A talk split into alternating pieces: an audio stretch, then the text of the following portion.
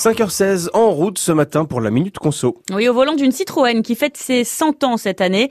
L'entreprise est fondée à la sortie de la Première Guerre mondiale par André Citroën, qui reconvertit l'usine d'Aubu qu'il dirigeait jusque-là, Dominique Ezoué.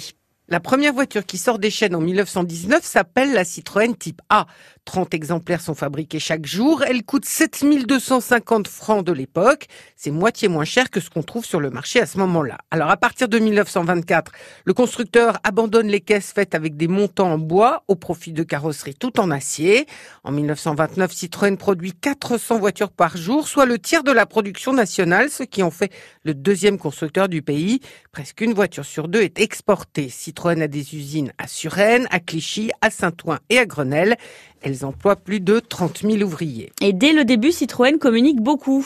Il organise la croisière noire en Afrique en 1924, la croisière jaune en Asie en 1931 et la croisière blanche en Alaska en 1934.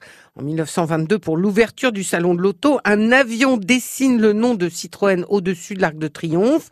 Trois ans plus tard, une immense publicité lumineuse est installée sur la Tour Eiffel. Elle y restera huit ans.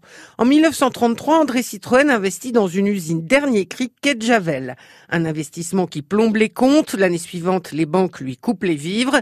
L'État refuse d'intervenir. Citroën est liquidé et l'État demande à Pierre Michelin, l'un de ses principaux créanciers, de reprendre la marque et de sauver les 250 000 emplois. Cette même année sort la célèbre traction avant. André Citroën meurt d'un cancer en 1935. C'est l'année du lancement du projet de la deux chevaux. Le modèle qui était prêt pour le salon de l'auto de septembre 1939 sort finalement en 1948. En 1955, Citroën sort la DS et sa fameuse suspension hydraulique. L'entreprise rachète Panhard en 65 et supprimera la marque deux ans plus tard. Puis Maserati qui est en faillite. En 1970, la SM apparaît. Le choc pétrolier de 73, les investissements trop lourds, le manque de modèles de moyenne gamme précipite Citroën vers une nouvelle faillite en 74. Le gouvernement empêche Michelin de céder Citroën à Fiat et demande à Peugeot de reprendre l'entreprise.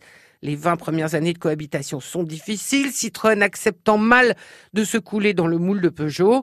C'est la BX en 1982 qui sort la marque de l'ornière, mais les fans trouvent qu'elle a perdu de sa légendaire créativité. À partir de 1997, la marque regagne un peu d'autonomie et lance la série d'essais dont le design est franchement différent de celui de la maison mère. L'an dernier, Citroën a vendu 213 844 voitures. L'entreprise espère représenter 10% du marché d'ici à la fin de l'année. Les minutes conso à retrouver comme tous les matins sur notre site internet francebleu.fr.